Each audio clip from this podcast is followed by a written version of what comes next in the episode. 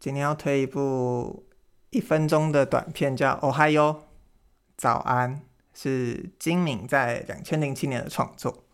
那这部片就是金敏用一分钟示范，他超屌。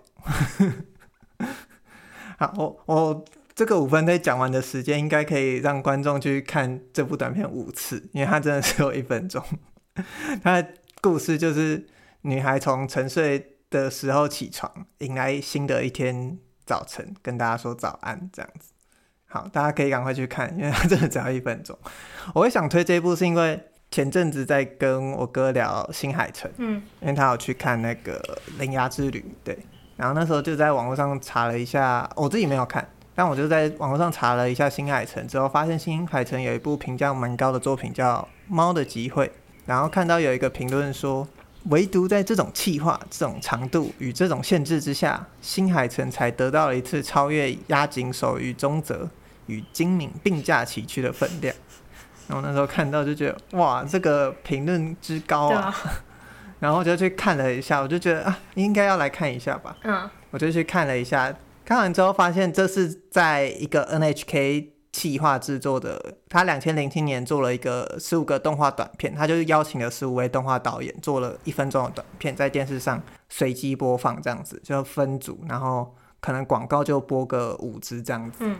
然后就包括精明，就从新进的到资深的都有。那时候新海诚还是一个算新人吧，两千零七年的时候。然后其实我今天要推的这部精明的《Ohayo》，我以前上课我就记得教授有播过了，那时候就印象很深。但我是看完《猫的集会》才发现说，哦，原来他讲的并驾齐驱是指在就是这个企划底下，就是它其实是属于这个企划的一部分，它不是分开的短片。然后我后来看完《猫的集会》之后，就觉得 就是拿猫猫在卖萌的短片，我就觉得你说那他有 达到跟那个金敏一样的那个？呃新海诚的粉丝就是可以呃好来骂我也没关系，我我只有看过你的名字，我可能对新海诚比较不熟，但是我觉得跟 Ohayo 相比有一点。我自己心中，我还有他的评价顺位会高，猫的机会很多，因为我还有他讲了，你可以去，呃，就看到大家在讨论说，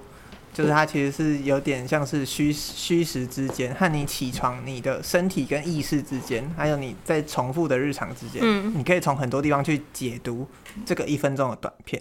然后他的房间好像是蓝色恐惧的那个女主角的房间。有人说啦，有人说，但是我我没没有到那么细看这样子，但我觉得他是在一分钟内做到把各种心理跟行动上的变化，然后用半透明的人物，最后再叠合起来的这个手法，就是把它完美融合。嗯嗯。所以我看完猫的集会，就想说，新海诚你拿猫咪出来卖萌 猫的集会就是有规定不能用猫咪卖萌吗？你这个、没有啊，你这个尊重。用猫咪卖萌可以啊，万万用不变啊，没有办法说他没有在用猫咪卖萌，他的确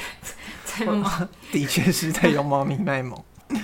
然后反正我这边要推，就是希望大家看完猫的机会可以去看一下哦，还有或者是我还没有看过这其他几个短片呢，但是听说也有些蛮好看的，嗯、就是在网络上都应该说在网络上大家都。觉得这就是大家有心中自己的排序，然后也也有人我有看过说押井守做的其实有点太乱之类的，